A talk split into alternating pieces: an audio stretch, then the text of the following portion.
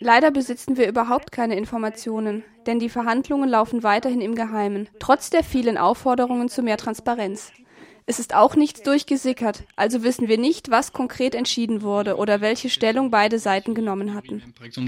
Weiß man auch nichts über die Stellungnahme der Europäischen Union zu Beginn der Verhandlungen, was Medizin angeht?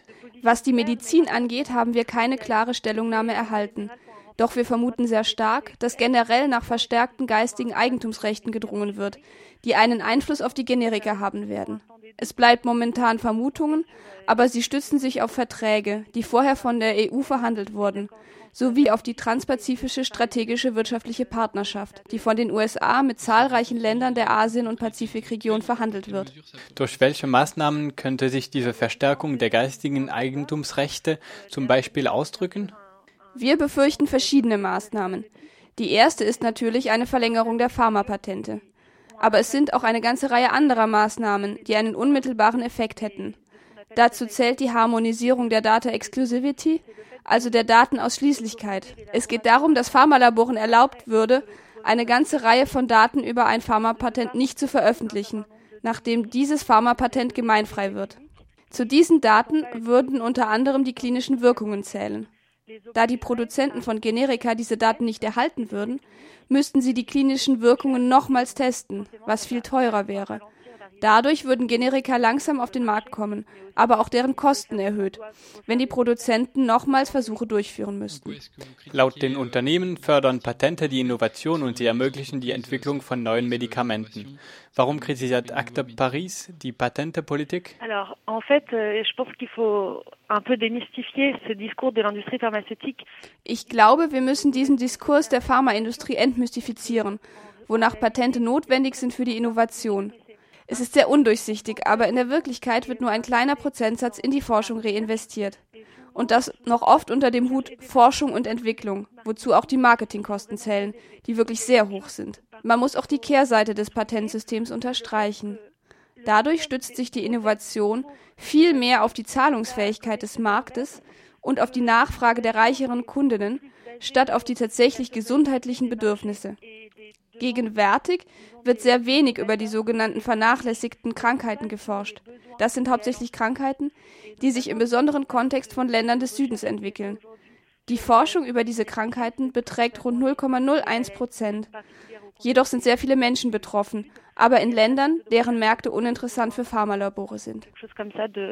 de la recherche qui est sur ces maladies-là, alors qu'elles touchent beaucoup, beaucoup de monde, mais dans des pays où les marchés ne sont pas intéressants pour les laboratoires pharmaceutiques.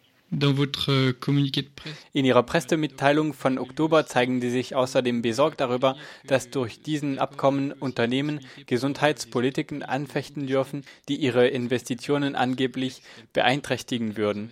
Können Sie Beispiele nennen, was das konkret heißen würde? Ce qui nous inquiète, c'est l'inclusion dans, dans les accords commerciaux aujourd'hui de plus en plus wir sind besorgt darüber, dass heutzutage immer mehr Handelsabkommen Klauseln zur Beilegung von Streitfällen enthalten, die zwischen Firmen und Staaten entstehen, in denen Firmen investieren. Durch diese Klauseln schützen die Staaten übermäßig die Firmen.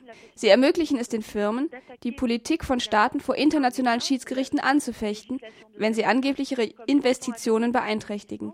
Diese Rechtsstreitigkeiten werden also durch internationale Schiedsrichter entschieden, die sich vor allem auf internationale Handelsregeln stützen, ohne dem öffentlichen Interesse und insbesondere der Volksgesundheit Rechnung zu tragen. Das Beispiel des Pharmalabors Eli Lilly ist nennenswert. Dieses amerikanische Labor verfolgt Kanada vor einem Schiedsgericht, weil Kanada ihm ein Patent auf ein Medikament verweigert hat, ohne den Grund für diese Verweigerung des Patents zu berücksichtigen. Und es hätte auch ein volksgesundheitlicher Grund sein können, sieht das Labor diese Verweigerung als eine Beeinträchtigung seiner Investitionen an. Heute gilt es zu definieren, was als die Beeinträchtigung einer Investition angesehen werden soll und was nicht. Und besonders, kann wirklich den Politiken und den Gesetzen eines Staates, die auf der Grundlage des öffentlichen Interesses verabschiedet werden, dieselbe Wichtigkeit beigemessen werden wie Investitionen und wirtschaftlichen Profit?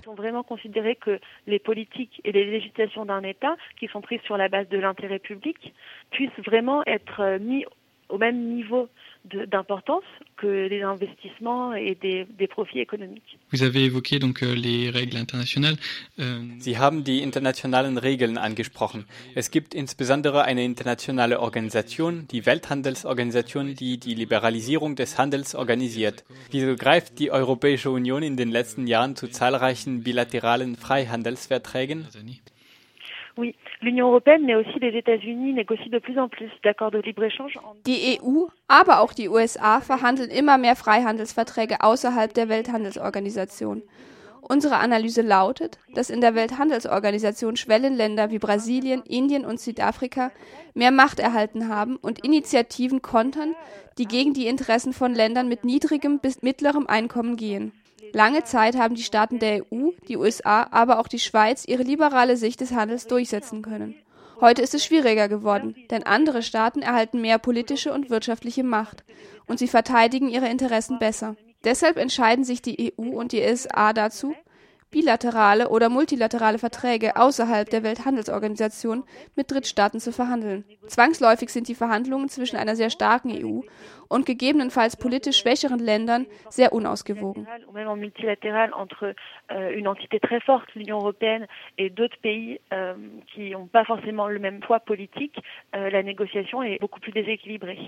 Inwiefern gefährden diese Abkommen den Zugang zur Gesundheitsversorgung der Ärmsten und die internationalen Verpflichtungen der Europäischen Union, wie es in ihrer Pressemitteilung steht?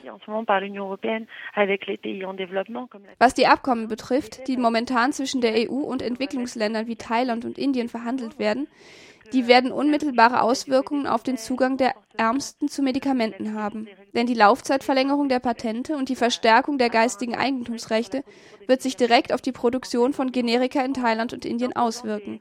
Generika sind bis zu 90 oder manchmal 99 Prozent billiger. Wenn die Laufzeit von Patenten verlängert wird oder Maßnahmen eingeführt werden, die die Markteinführung von Generika schwieriger machen, werden die Medikamente teurer und der Zugang zu Medikamenten wird in Ländern mit beschränkten Ressourcen eingeschränkt.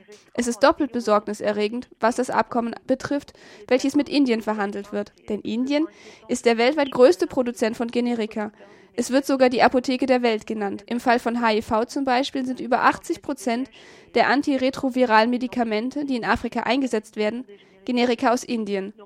Da werden die Auswirkungen unmittelbar zu spüren sein.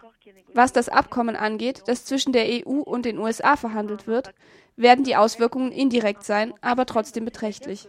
Es sind zwei bedeutende wirtschaftliche Akteure, die seit der Gründung der Welthandelsorganisation die internationalen Standards der Welthandelsregeln bestimmt haben, an welche sich die Staaten anpassen mussten, die der WTO beigetreten sind. Heute versuchen die EU und die USA, diese Regeln zu verstärken, um sie liberaler zu gestalten und die Investitionen der Industrie zu schützen.